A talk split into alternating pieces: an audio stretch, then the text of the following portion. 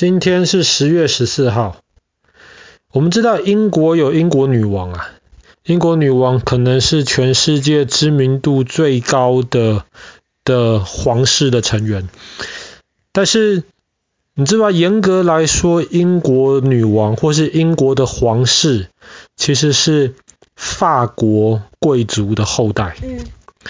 那是为什么？这其实就跟我们今天要讲到的故事有关系。那在十一世纪的时候，那个时候的英国国王，他其实是一个有一点懦弱、有点胆小，不过是人很好的一个国王。可是后来那个国王死掉了之后，他没有孩子，所以到底谁要继承下一个英国国王？那个时候有三个候选人，第一个是在英国本土的一个大贵族，叫哈洛德。第二个是丹麦的国王，第三个其实是诺曼底，法国诺曼底的公爵。这三个人其实都是有机会继承皇位的。那其中最有资格的，应该就是这个哈洛德，这个英国的大贵族，还有这个法国的诺曼底公爵。那其实诺曼底公爵一直以为之前是要由他来继承的，因为照他的说法，之前的那个英国国王好几次都说了，以后你要接我当英国国王的位置。可是之前的那个老英国国王毕竟是在英国本土死掉的。所以当他死掉了之后，哇，接下来他们要找继承人的时候，哈洛德这个本来就在英国的大贵族就跳出来，他说国王死的前一天说要我当英国国王，那国王都死了，你要怎么办呢？那么后来英国的那些其他的小贵族们就说，既然国王有这么说，你又是英国最强大的贵族的话，那么你就当下一任的英国国王吧。就这样子，哈洛德顺利的当上英国国王。他知道丹麦国王跟诺跟诺曼底公爵这两个人一定很不甘心，但他知道最麻烦的其实是这个诺曼底公爵，所以他那个时候就召集呃服从于他的那些士兵，就在英国的东南边防守，因为诺曼底在英国的东南方向，然后英格兰海峡。基本上，如果诺诺曼底公爵要进攻英国的话，一定要经过英格兰海峡。所以当时哈洛德就防守的重心就是放在东南边，守守守守守守了几个月，什么事情都没发生。那你知道几个月都没有打仗的话，这些士兵也就开始有点懒了。他们想，反正也没什么事，大概是哈洛德太紧张了吧。结果没有想到，到九月的时候，哈洛德接到一个消息，诺曼底公爵没有来，丹麦国王来了，而且是从北边进攻。那就糟糕了。那么他就赶快带他手下这些本来防守东南方向的这些士兵，冲到北边去。哈洛德跟他的手下其实很厉害，他们在北边顺利的打败了丹麦国王，还顺便把这个丹麦国王可能抢他皇位的这个人杀掉了。打胜仗了，非常非常的开心。你知道以前通常打完胜仗之后要放假，然后要庆祝一下。可是他打完胜仗的隔天，他就听到糟糕，诺曼底公爵来了。哇，你要想他们这时候在英国北边啊，而且刚刚打完仗很辛苦啊，他们就赶快从英国北边继续跑回到英国南边来。好，不能一起一天没办法的。一天没办法，要分好多天。话说这个诺曼底公爵在登陆英国的海边的时候，还摔了一跤。那你知道，在古代很多人很迷信，他们觉得这摔了一跤，是不是就代表诺曼底公爵这一次来抢英国国王的这件事情要失败？可是诺曼底公爵很聪明的，他摔了一跤之后，他就抓了一把土，站起来，说：“上帝今天把英格兰的土地赐给我。”哇，他这么一讲的话，他手下的那些人当然就非常非常的兴奋，大家就又有又有了精神，决定要帮诺曼底公爵把这个英国土地给抢过来。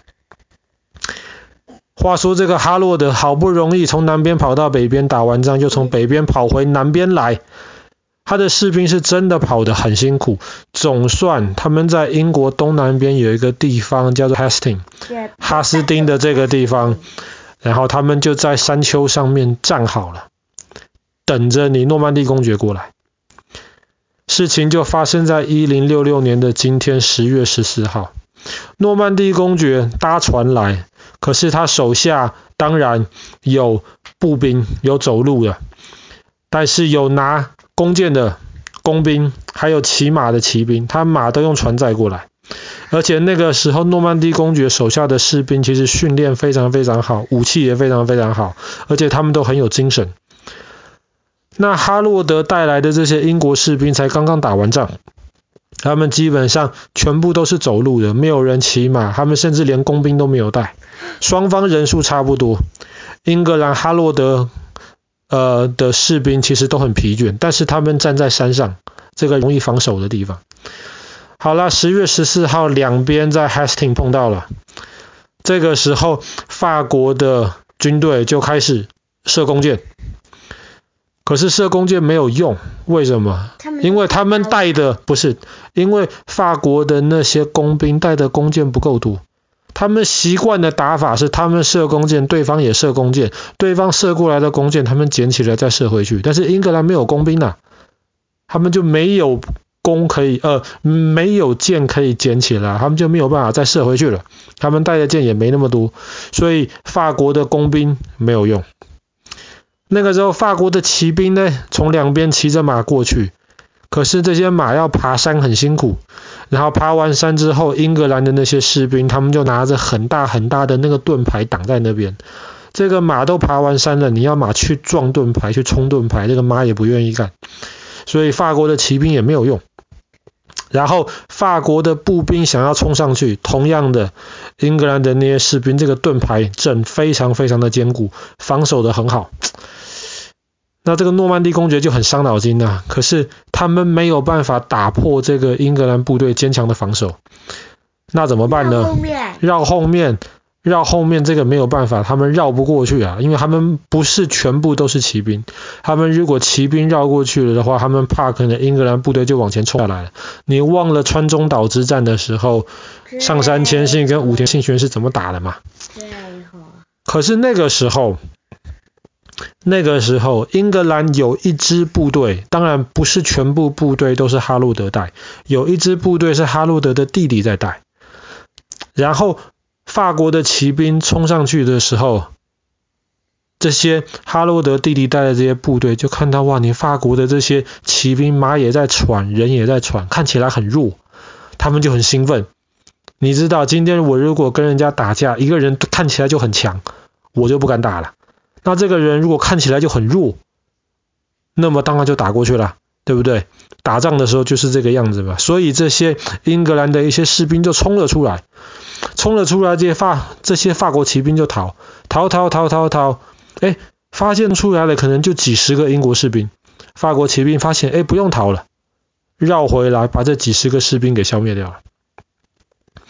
后来诺曼底公爵看到，哎，这一招想法不错啊。他就故意叫很多看起来很弱的法国士兵去演戏，就到英格兰士兵的盾牌附近，然后一副那种哦，我肚子饿死了，哎呀哎呀，我实在打不赢，哎呀，我要撤退了，哎呀，我生病了，这里不舒服，那里不舒服。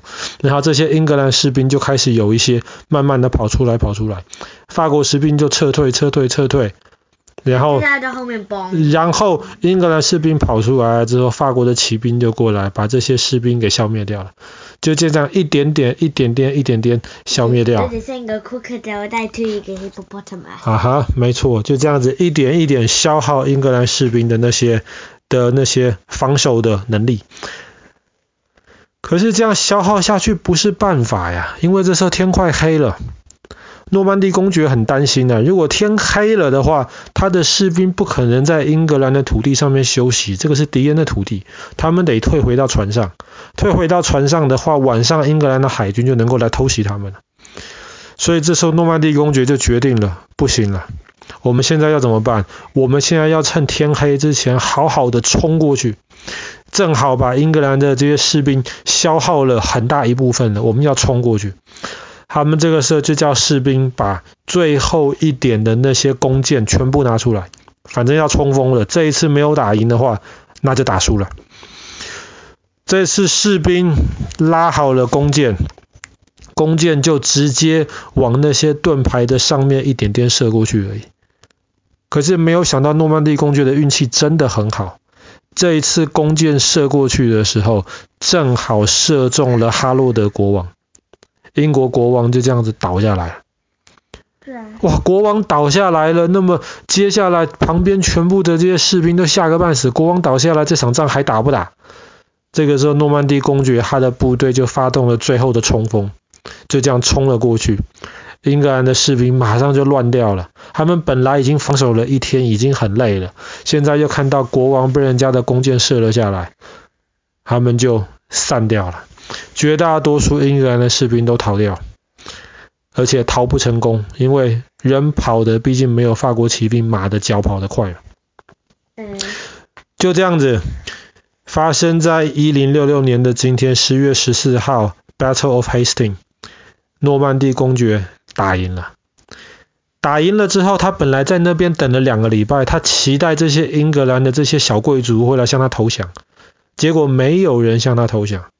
他后来就带着他手下的这些从法国来的士兵，一路往伦敦的方向走。那在中间，英格兰的这些小贵族们，他们举行了几次的抵抗，可是都失败。那确实，法国的这些士兵训练啊、装备各方面都比英格兰的这些好，所以后来他们把伦敦打下来了之后，一零六六年的圣诞节，十二月二十四号，那么诺曼底公爵就在伦敦加冕，成为了英国国王。其实他加冕的时候，他还是很担心的。那那个时候，在他加冕的那个地方外面有一些房子。当他加冕的时候，外面就有一些人在庆祝，在欢呼。可是他因为太担心了，他以为外面的人在暴动，他就抱着那个头上的皇冠，就躲在墙布墙壁旁边发抖。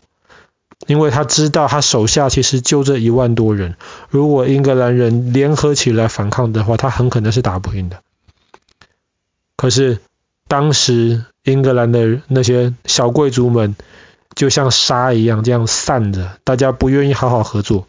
那诺曼底公爵后来就把他手下帮他打下英国的这一些人，慢慢封封成了今天还存留到今天的很多英国的贵族，就是当时跟诺曼底公爵一起打天下的这些人的后代。那也是因为英国国王。在那个时候，他还是法国的贵族，法国贵族应该是要听法国国王的。可是这个诺曼底公爵，因为同时是英国国王，反而变得比法国国王更有钱，甚至在有些时候，他有资格去抢法国国王的位置。所以后来你也知道，英国法国关系就搞得很不好。那我们之前也讲过，接下来到十三、十四世纪的时候，英国法国的百年战争。后来英国本来差一点要打赢了，后来出现了一个女人，是谁？你还记得名字吗？记得，就是那个戴着红旗子啊。圣女贞德，那个 Joan of Arc。后来因为出了一个圣女贞德，然后才带领这些法国人把英国人完完全全的赶回到英国去。好了，今天的故事就讲到这边。发生在一零六六年的今天，永远改变英国历史的诺曼底的征服 （Battle of Hastings）。